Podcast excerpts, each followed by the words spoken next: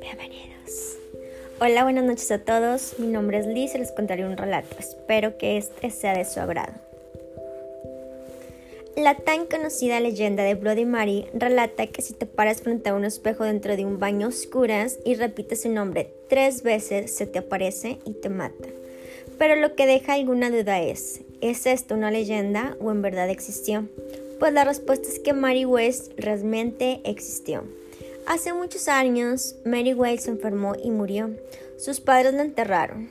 Ella sufría de catalepsia, con lo cual en esos años se solía enterrar a las personas con dicha enfermedad con una soga atada a una campana sobre la superficie. Tal parece que Mary despertó y tocó la campana, pero ni sus padres ni nadie la oyeron.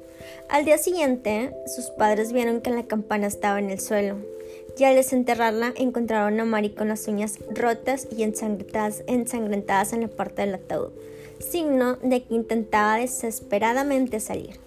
Cuenta la historia que Mari echó una maldición antes de morir. Para las personas que se paran frente a un espejo y repitieran su nombre tres veces morirían pero antes escucharían la campana que nadie escuchó antes.